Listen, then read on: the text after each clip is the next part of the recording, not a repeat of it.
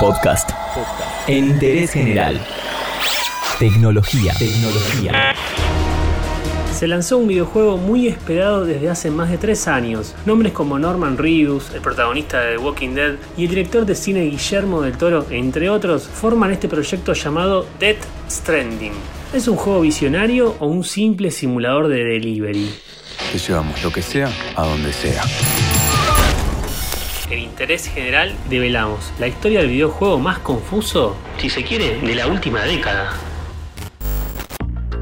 Todo comienza en la mente de uno de los más grandes creativos que dio la industria del videojuego, Hideo Kojima. Este japonés inició su carrera a mediados de los 80 en la compañía Konami, conocida actualmente por la saga Pro Evolution Soccer y yendo más lejos en el tiempo, Sunset Riders.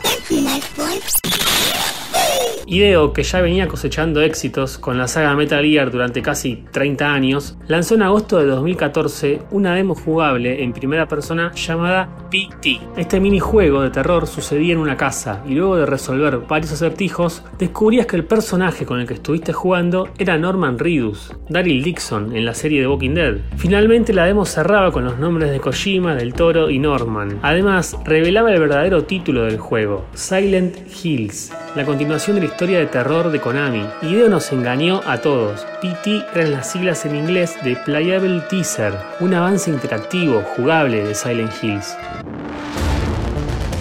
Lamentablemente empezaron los problemas entre Hideo y Konami. Por su parte, la empresa quería abaratar costos y notó que con mucha menos inversión le iba mejor en el mercado de los juegos por celular, en vez de los grandes títulos para consolas, con los que venía dando pérdida. Esto, sumado al perfeccionismo de Kojima, hizo que la relación se vaya dañando.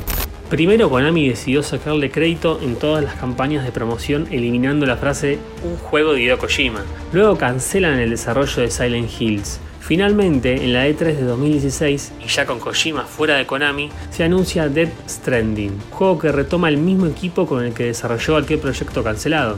Esta vez era una historia de ciencia ficción en un futuro post-apocalíptico, protagonizado con captura de movimiento por Ridus, Del Toro, Max Mikkelsen, el malo de Casino Royale, y la actriz francesa Lia Sidux. Pasaron tres años de aquel evento y hoy nos preguntamos, ¿qué es Dead Stranding?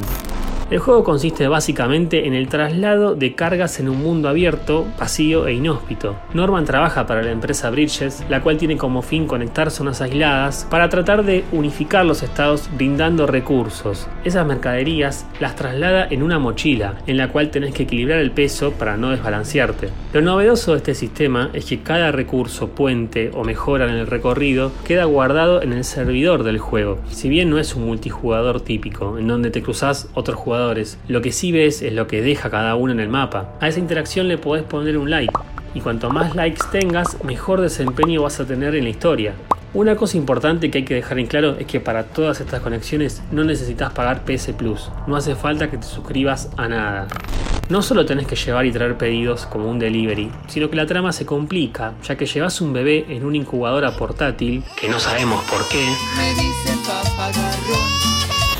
Tenés que evitar a los que quieran robar el pedido y a los EV, entes varados, una especie de fantasmas de otra dimensión que te atacan cuando te escuchan. Como verán, no es solo un simulador de caminatas. Parte de las críticas que recibe se debe al hermetismo que tuvo el proyecto en estos tres años, donde cada tráiler te dejaba con más preguntas que respuestas. No se mostraba bien en claro el nudo de la historia. Desde que se puso a la venta, sufrió de review bombing una ola de calificaciones negativas de parte de usuarios en el sitio Metacritic, justamente no porque lo hayan jugado, más bien es una campaña en contra del estilo de juego. Dead Stranding no es para cualquier jugador casual, hay que dedicarle mucho tiempo para comprenderlo y sobre todo tener mucha paciencia.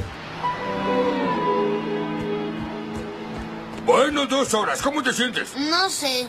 Como que quiero fumar. Ay, ese es mi hijo. Voy por unos de cuáles quieres. Extra largos. Últimamente los juegos de un solo jugador que tienen una historia profunda y un guion bien elaborado, como Red Dead Redemption 2 por ejemplo, se toman su tiempo para narrar. Parece que no pasa nada, pero te va contando de a poco y vas entendiendo la historia.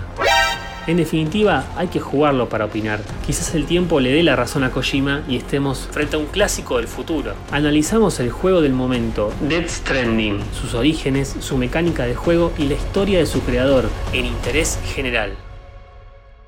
Todo lo que querés saber está en interésgeneral.com.ar.